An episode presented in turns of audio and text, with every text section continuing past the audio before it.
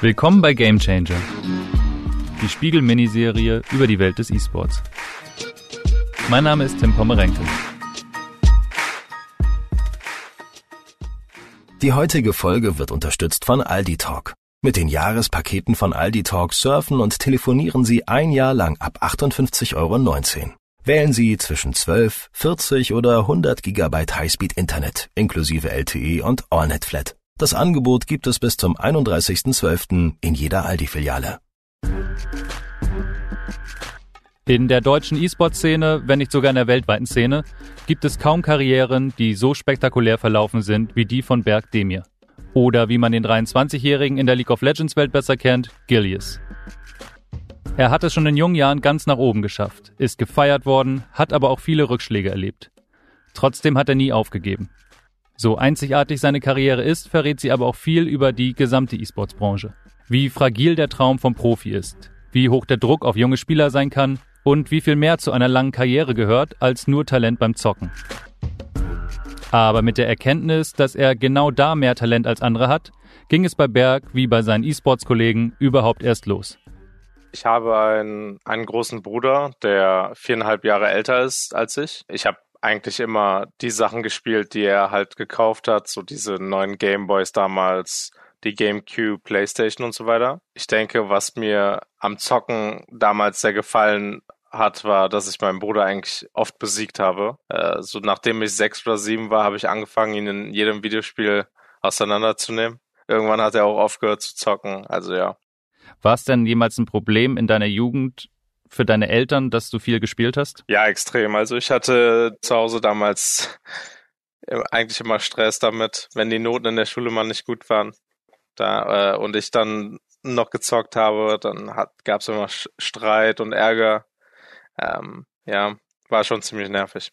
Vom Zocken ließ sich Berg trotzdem nicht abbringen. Das Spiel, in dem er seine Berufung fand, war League of Legends. Bei League of Legends treten zwei Fünfer-Teams gegeneinander an. Die SpielerInnen steuern jeweils einen individuellen Charakter in einer Schlacht. Das Ziel ist es, im Team die Basis des Gegners zu zerstören. League of Legends ist der weltweit populärste E-Sports-Titel. Und Berg hatte so viel Talent, dass er sich schon mit 17 Jahren, ohne große Vorbereitung, auf der größten Bühne des E-Sports wiederfand. Meine Karriere hat ziemlich, also wie eine Traumkarriere angefangen, dass ich direkt die WM spielen durfte. Ich habe damals noch nicht ein Turnier gespielt und ich, mein erstes Turnier war die Weltmeisterschaft.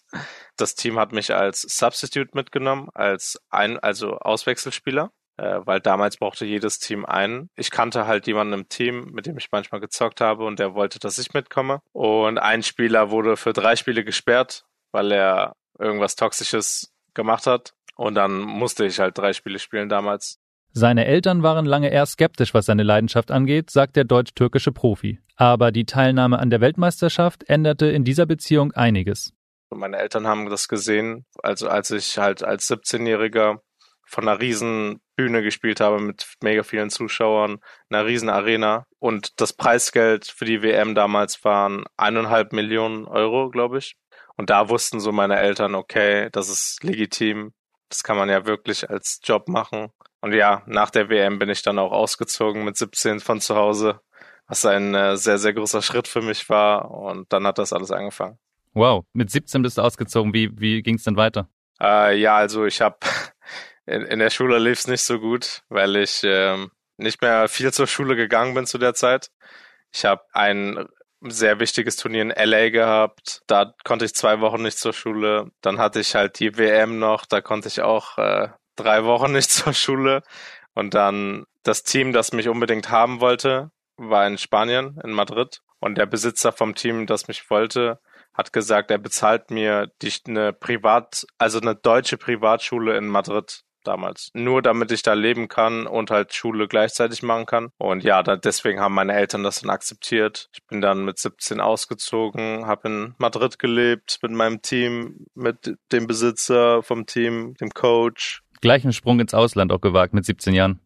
Ja, das, das war mega, ja, mega der Schritt, weil ich hatte immer so meine Eltern, meinen Bruder im Nacken hier zu Hause, wenn ich, ich konnte halt nicht bis 5 Uhr manchmal oder so lange ich zocken, wie ich wollte, weil ist ja normal, ne? Du willst ja, dass dein Kind irgendwann schlafen geht. Deswegen haben sie ein mhm. bisschen genervt manchmal.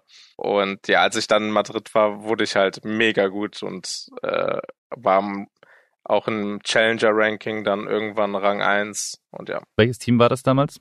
Das war G G2 Esports. G2, das damals noch neue Projekt des ehemaligen Starspielers Carlos Ocelot Rodriguez, war zu diesem Zeitpunkt noch ein eher kleiner Name in der Szene.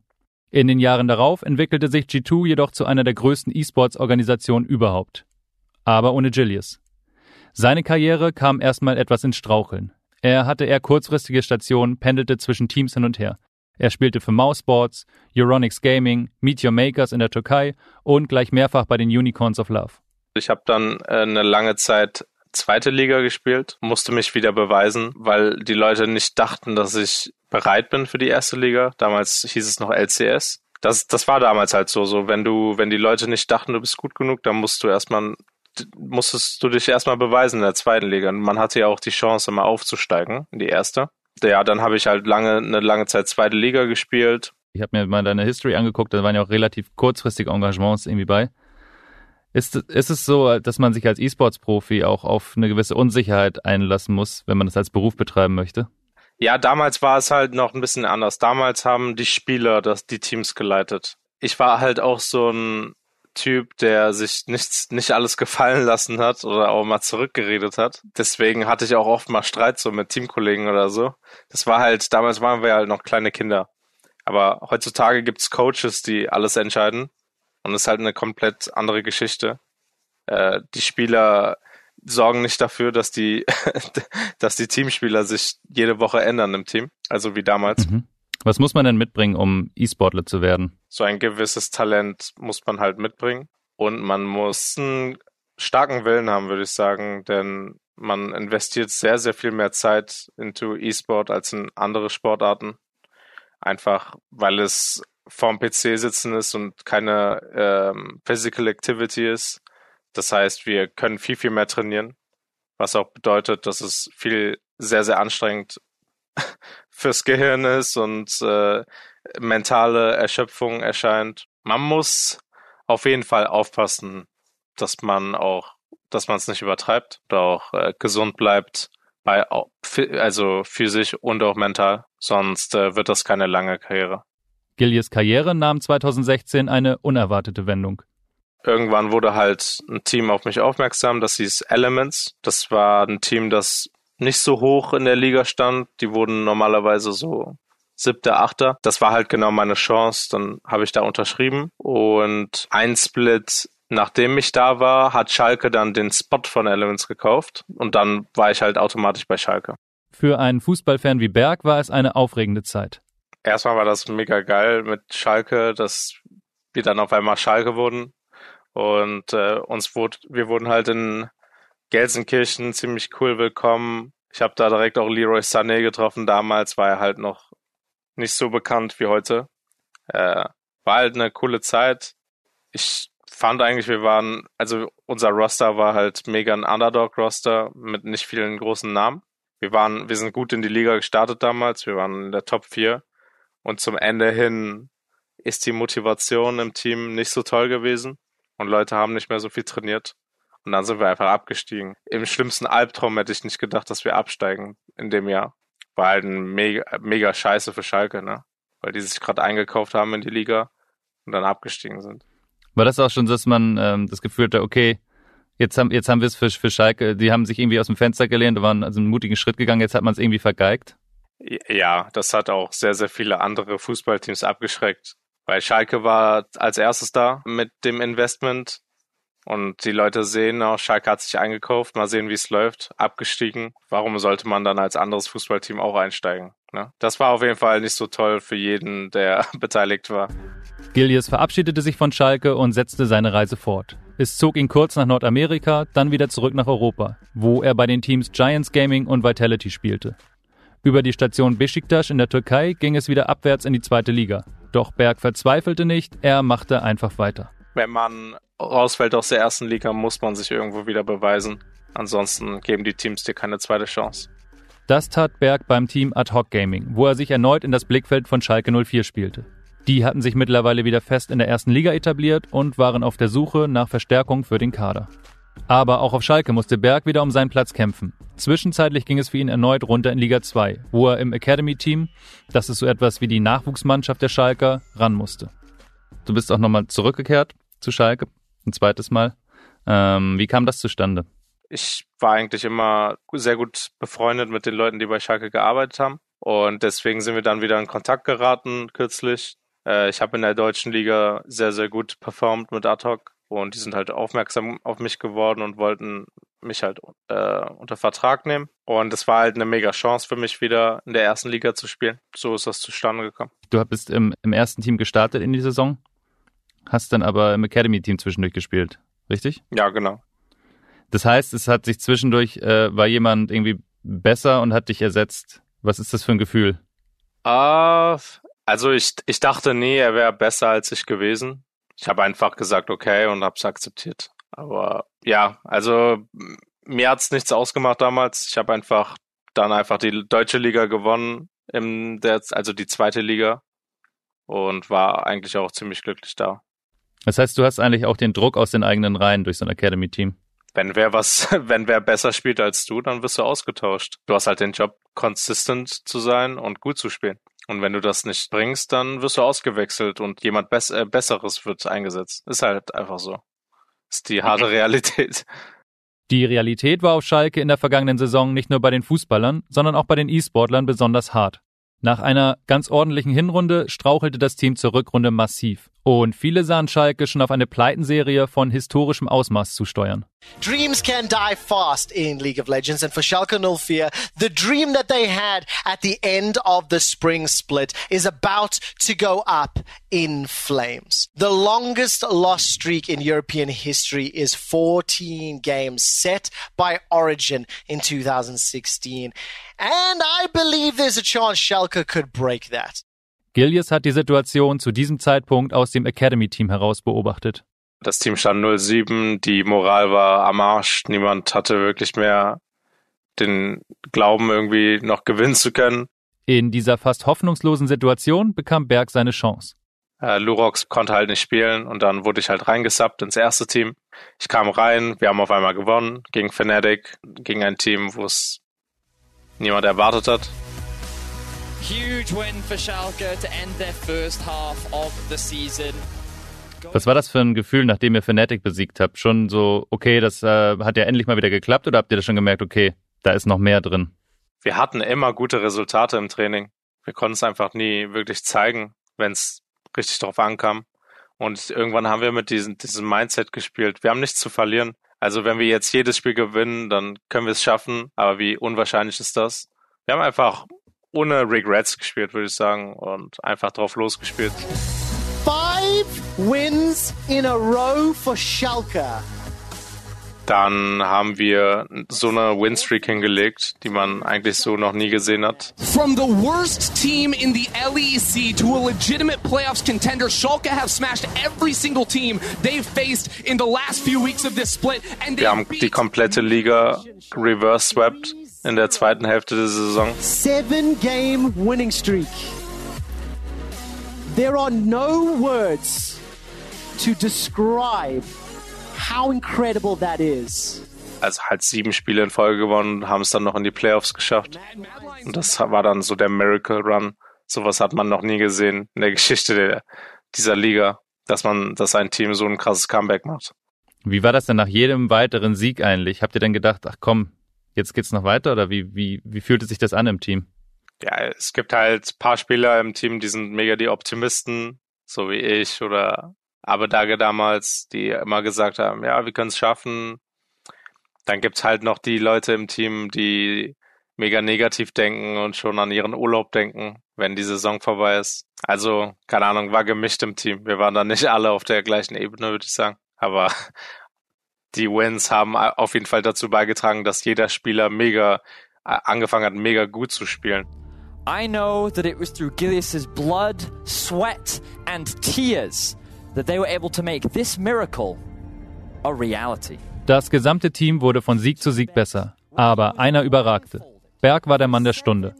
Für Fans und Experten war klar, Dieses Schalker Comeback lag an den überragenden Leistungen von Gillies. Gilius is everything that Schalke has needed to bring this miracle to life.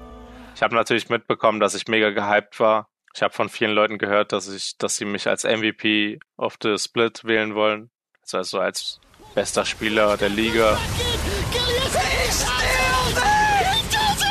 is Es war auf jeden Fall eine neue Erfahrung für mich, ja, so gehypt zu werden. Bow to your lord in God Gilius! One does not steal a baron from him! Wie hast du das Feedback auf Social Media auf eure ersten Performances, die Niederlagenserie wahrgenommen und wie die Stimmung dann plötzlich umschlug? Ich versuche eigentlich während der Saison von Social Media fernzubleiben, weil es eigentlich nur Negatives mit sich bringt. So, ich will, wenn ich gewinne, nicht die ganze Zeit lesen, wie toll ich bin und dann irgendwie überheblich werden. Und ich will, wenn ich verliere, auch nicht irgendwie beleidigt werden. Deswegen, ja, Social Media ist so, ein, so eine Sache, wo ich mich jetzt eher mehr fernhalte. Und es hat mich nicht wirklich affected. Gesund für, die, für, für den Menschen, das alles zu lesen online. Es war für mich so das Feeling, jetzt mal wieder in den Playoffs zu, mitzuspielen, in den Playoffs auch so viel Schaden angerichtet zu haben, direkt in der ersten Runde 3-0 gewonnen zu haben. SK Gaming have been obliterated, destroyed, deconstructed, and frankly embarrassed by Schalke today. Ich, ich bin einfach sehr, sehr stolz aufs Team und auf mich selbst auch, wie es alles verlaufen ist. And a question I ask everybody is how good are Schalke? How far will this miracle run go? Doch weiter ging es in dieser Saison für Schalke nicht mehr. Nach zehn Siegen in Folge war in Runde zwei der Playoffs Schluss.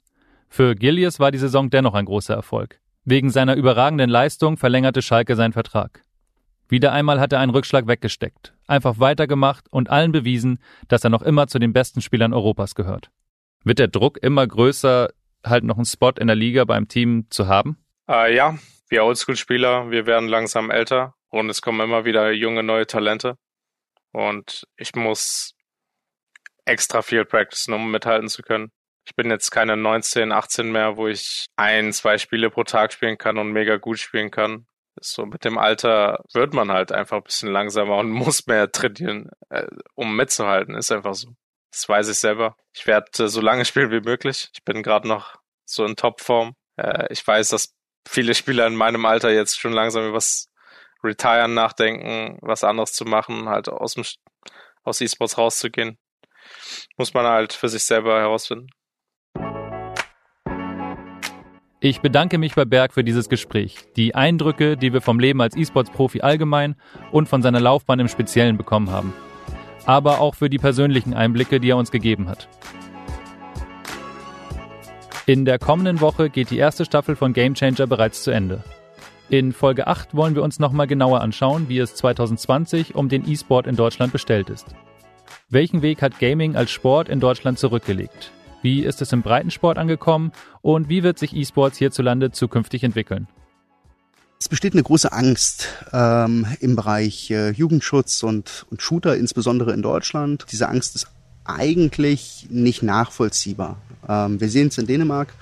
Dort wird Counter-Strike im Familienumfeld zum Teil gespielt. Ähm, das ist völlig normal und es, es gibt keine größere Gewalt. Es gibt keine Studien, die zeigen, dass es irgendeinen Zusammenhang zwischen der möglicherweise als virtuelle Gewalt wahrgenommenen Spielwelt ähm, und echter Gewalt gibt. Wir freuen uns, wenn Sie wieder dabei sind. Mein Name ist Tim Pomerenke. Der Producer dieser Folge heißt Martin Vornweg-Brückner. Die Musik kommt von Steffen Schiepe. Besonders bedanken wollen wir uns bei Yasemin Yüksel, Sandra Sperber, Ole Reismann, Charlotte Meyer-Hamme, Johannes Kükens, Lenne Kafka, Philipp Fackler, Matthias Streitz und Kerstin Fröhlich. Mit Material von Riot Games. Und jetzt noch ein Hinweis in eigener Sache. Viele von Ihnen schreiben uns, dass Ihnen unsere Podcasts gefallen.